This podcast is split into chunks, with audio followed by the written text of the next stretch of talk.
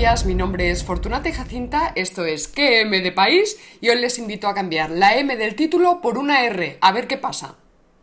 Un aspecto esencial del problema actual en España es que en nuestros espacios políticos se están manejando constantemente ideas, como por ejemplo la idea de nación o la de soberanía o la de democracia, y que estas pues no son ideas estancas, monolíticas, eternas, sino que necesitan ser enunciadas y explicadas desde una perspectiva filosófica. Esta perspectiva debe ajustarse al presente y también al contexto particular y concreto donde dichas ideas están operando. Ahora bien, filosofías no hay una, sino muchas. De hecho, todos somos filósofos. Eh, de ahí que, por ejemplo, cuando visitamos una exposición, pues qué sé yo, de arte contemporáneo, pues todos nos sintamos legitimados para opinar. Lo mismo nos sucede cuando opinamos sobre política. Para evidenciar la necesidad de elevar el debate sobre nuestra realidad política al plano filosófico, cosa por cierto que no pasa en ningún momento del documental Dos Cataluñas, bueno, pues les propongo examinar una frase común, que dice así. El ciudadano en democracia opera como un sujeto libre y autónomo. De momento les propongo centrarnos en el sintagma sujeto libre y autónomo.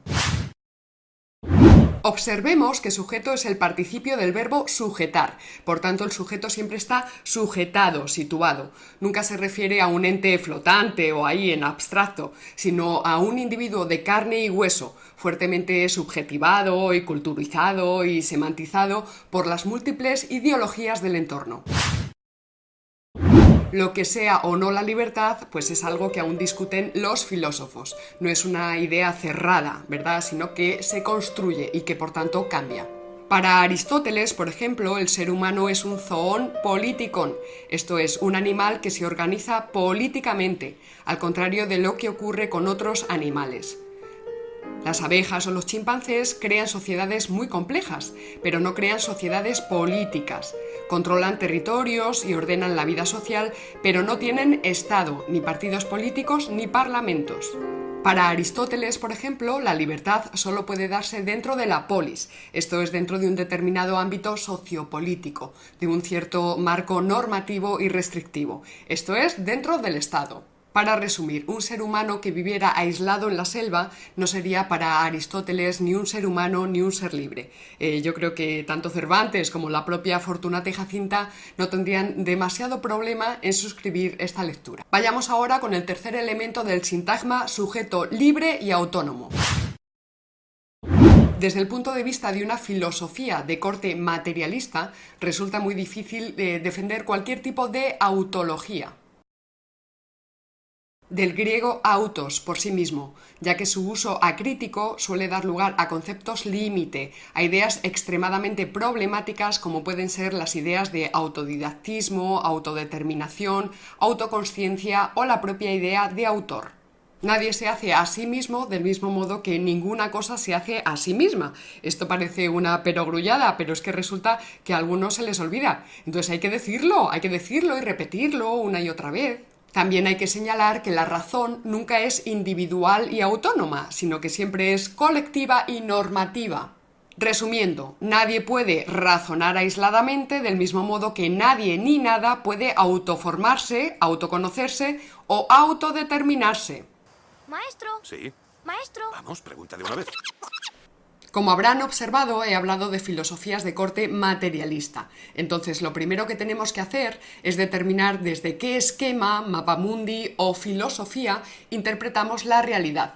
Porque, como decíamos al principio, filosofías no hay una, sino muchas. Grosso modo, podríamos decir que hay filosofías idealistas y filosofías materialistas. Esto es una simplificación bochornosa, pero bueno, eh, estoy segura de que ustedes sabrán entender por dónde voy.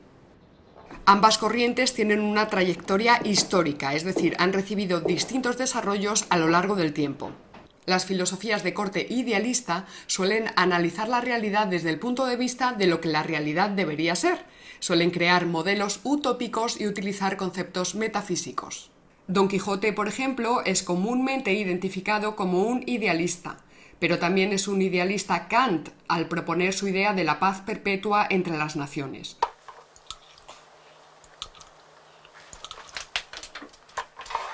Los filósofos idealistas construyen un modelo mental, como hizo Platón, el cristianismo o qué sé yo, por ejemplo, el nazismo, y tratan de ajustar las realidades existentes a ese modelo perfecto, a través de acciones, discursos o ordenamientos políticos y sociales, etc. Pero quiero incidir en una cuestión clave, y es que mientras Platón y el cristianismo, heredero directo de Platón por otro lado, reconocen que ese mundo ideal está más allá de este mundo imperfecto, el nazismo trató de proyectar su modelo ideal directamente sobre este mundo. Esta ideología, insatisfecha con la naturaleza humana, se basa en la creación de un nuevo tipo de ser humano, con el objetivo de crear un nuevo tipo de sociedad. La ideología nazi está fundamentada en una filosofía, en concreto en una filosofía de corte idealista, que le sirve de plataforma para interpretar el mundo y también le sirve para transformarlo.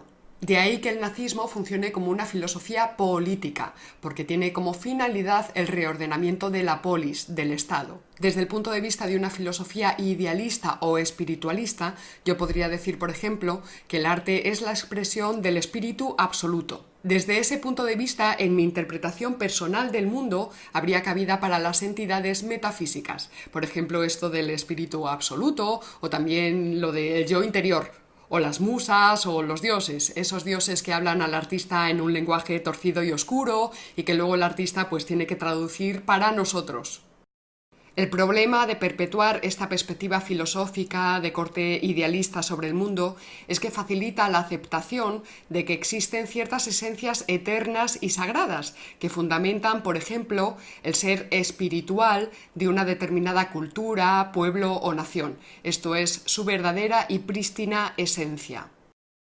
Hay que recordar que cuando Hegel hablaba del espíritu absoluto, se refería al espíritu absoluto del pueblo alemán. Del mismo modo, cuando hoy día se defiende el indigenismo desde el arte contemporáneo, se está defendiendo una idea esencialista del indio. Se habla del indio en abstracto y, por tanto, desde una perspectiva metafísica. Aquí yo soy consciente de que toco fibras sensibles, ¿verdad, compañeros? Pero no se preocupen que trataremos todas estas cuestiones con calma en próximas entregas. Aunque esté muy extendida la creencia de que nuestras sociedades tecnológicamente avanzadas ya no operan con entidades metafísicas, tales como los dioses o la verdad, lo cierto es que sí las hay, y de hecho se presentan a sí mismas como absolutas, y revestidas de los mismos atributos que antes se reservaban a Dios o a la verdad.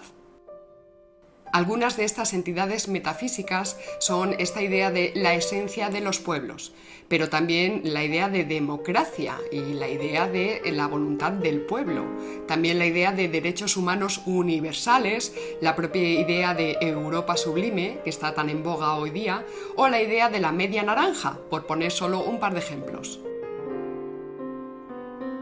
Lo importante es que seamos capaces de identificar que estas filosofías de corte idealista están en la base de los argumentarios de todos los nacionalismos y que el propio documental Dos Cataluñas ofrece ejemplos bastante jugosos al respecto.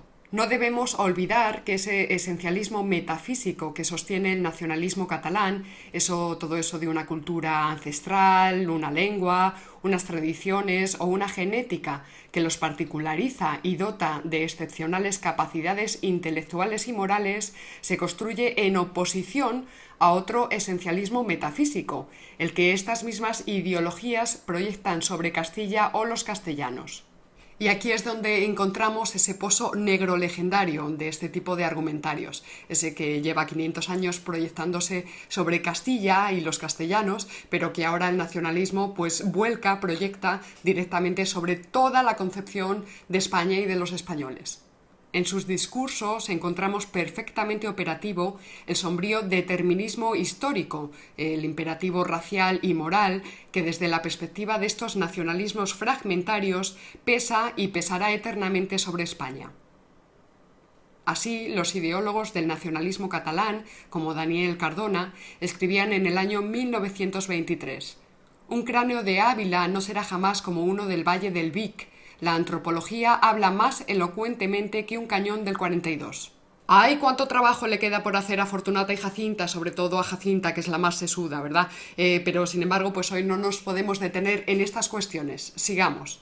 Una vez aclarado que Fortunata y Jacinta han sido capaces de identificar el peligro, la amenaza de estas filosofías de corte idealista o espiritualista, queda señalar cuál es la plataforma filosófica que consideramos más adecuadas para la correcta interpretación del mundo, eh, pero también pues para la correcta interpretación de, qué sé yo, pues de la obra de arte o de lo que sucede en nuestros espacios políticos. Entonces, frente al idealismo, el materialismo, que rechaza cualquier tipo de utopía, incluidos los conceptos metafísicos. Y dentro de esta corriente filosófica, que a lo largo de la historia, como podemos imaginar, ha tenido diversos desarrollos, Fortunata y Jacinta se decanta por el materialismo filosófico de Gustavo Bueno, que no solo se enuncia como distinto o alternativo al idealismo, sino que se construye justo en su contra, enfrentado a él y esgrimiendo las herramientas de análisis necesarias para desmontarlo y superarlo cosa que a la inversa pues no se puede hacer, y si no, que lo demuestren. Esta es la cuestión. Es importante no confundir el materialismo filosófico de Gustavo Bueno con el materialismo grosero que da excesivo valor a las cosas y a las posesiones. Tampoco hay que confundirlo con el materialismo dialéctico es monista frente al materialismo filosófico de Bueno que es pluralista, ni con el materialismo histórico. Bueno, como ven, todo esto es muy complicado, este no es el momento, ya le dedicaremos mucho más tiempo, pero también pueden ir pues, a la página de filosofía.org, por ejemplo, o a la página de la Fundación Gustavo Bueno, y allí vienen todos los textos y un montón de vídeos y los links. Bueno, aquello es enorme, menuda cosa, menuda cosa. Dentro de la filosofía de tradición helénica, a la que Bueno designa como filosofía en sentido estricto, pues muchas veces ha sido necesario desmontar o dar la vuelta a las concepciones filosóficas previas. Entonces, por ejemplo, si Marx coge a Hegel y le da la vuelta, pues lo que hace Bueno es coger a Marx y darle la vuelta. El materialismo filosófico opera como una filosofía crítica, dialéctica y desmitificadora, y su función es triturar el montón de fantasmagorías que las filosofías idealistas han injertado en nuestras mentes postmodernas desde hace décadas. No tengo opiniones, no es la verdad porque a mí me parece que la opinión no tiene fundamentos por sí mismo, una opinión no vale nada si no tiene por lo menos un argumento a su lado. Vamos a poner un ejemplo muy simple para ver cómo opera el materialismo filosófico en situaciones cotidianas de plena actualidad. Muchas personas se identifican a sí mismas como ciudadanos y ciudadanas del mundo. Eh, esta locución pues, sirve para desentenderse de cualquier vínculo formal y sentimental en relación a la nación española. Declararme a mí misma ciudadana del mundo pues resulta muy poético, pero lo cierto es que yo no puedo votar, ni usted, en Afganistán, en Venezuela o, por ejemplo, en Estados Unidos. De igual modo, si yo puedo viajar a Jordania o a Canadá es porque dispongo de un pasaporte español, que me ofrece una buena cantidad de garantías legales y sanitarias en caso de que me ocurriera alguna desgracia durante el viaje. Y esto no sucede por casualidad, sino porque el Estado español tiene asiento, por ejemplo, en la ONU y está reconocido como nación política por el resto de naciones políticas del mundo. Declararnos ciudadanos y ciudadanas del mundo es una fantasmagoría y como advierte Gustavo Bueno, este tipo de fantasmagorías pues son música celestial, eh, que nos lanzan de bruces contra la realidad, a la y. En otras palabras, no hace falta sentirse españolazo o españolaza para defender la unidad territorial y a la nación española. Aunque también les digo que no pasa nada por serlo, ¿verdad? Y si no, fíjense en mí, fíjense en mí y también, mire, mire qué bonito el pasaporte, ay, con esto yo me he ido, por, por medio mundo me he ido con esto. Y no me ha pasado nada, oye, español, pues claro, es que usted es español. Basta con saber que desde un punto de vista formal, material y objetivo somos españoles y que el único Estado que garantiza nuestro estatuto jurídico como ciudadanos de derecho en todo el mundo es el Estado español. Esto es, pues no es el brasileño, ni el alemán, ni el etíope, es el español. Entonces retomamos, resulta que en nuestros análisis de la realidad, ya sea una obra de arte, el documental Dos Cataluñas o lo que sucede en nuestros espacios políticos, pues hay muy poca gente que aplica este sistema filosófico, el materialismo filosófico de Gustavo Bueno, sino que aplica otros sin saberlo que son las que están en la base de la posmodernidad las que operan en la mayoría de nuestras universidades y que han condicionado profundamente nuestra forma de interpretar el mundo. Por eso, ante el fenómeno del separatismo, hay muchas personas que dudan y dicen, eh, bueno, pues todas las posturas son válidas. Y otros dicen, todas las construcciones históricas son falsas, incluidas la construcción histórica de España. O también, pues, el psicologismo de yo opino. O el sociologismo de mi grupo opina. O el sentimiento colectivo da derecho. La posmodernidad genera en el mundo del arte, que es al que yo pertenezco en teoría, pues un extraordinario truco ilusionista que es el mismo espejismo que estamos viviendo en nuestros espacios políticos actualmente. La capacidad de significar la obra de arte recae teóricamente en el sujeto observador, que proyecta libremente su propia subjetividad y queda satisfecho. Pero lo que sucede en la práctica es que es la ideología dominante, junto a sus industriosos agentes, quien impone el sentido, quien modela y construye la propia subjetividad del receptor y quien sanciona no solo la forma correcta de interpretar la obra de arte, sino en definitiva quien decide qué puede ser considerado arte.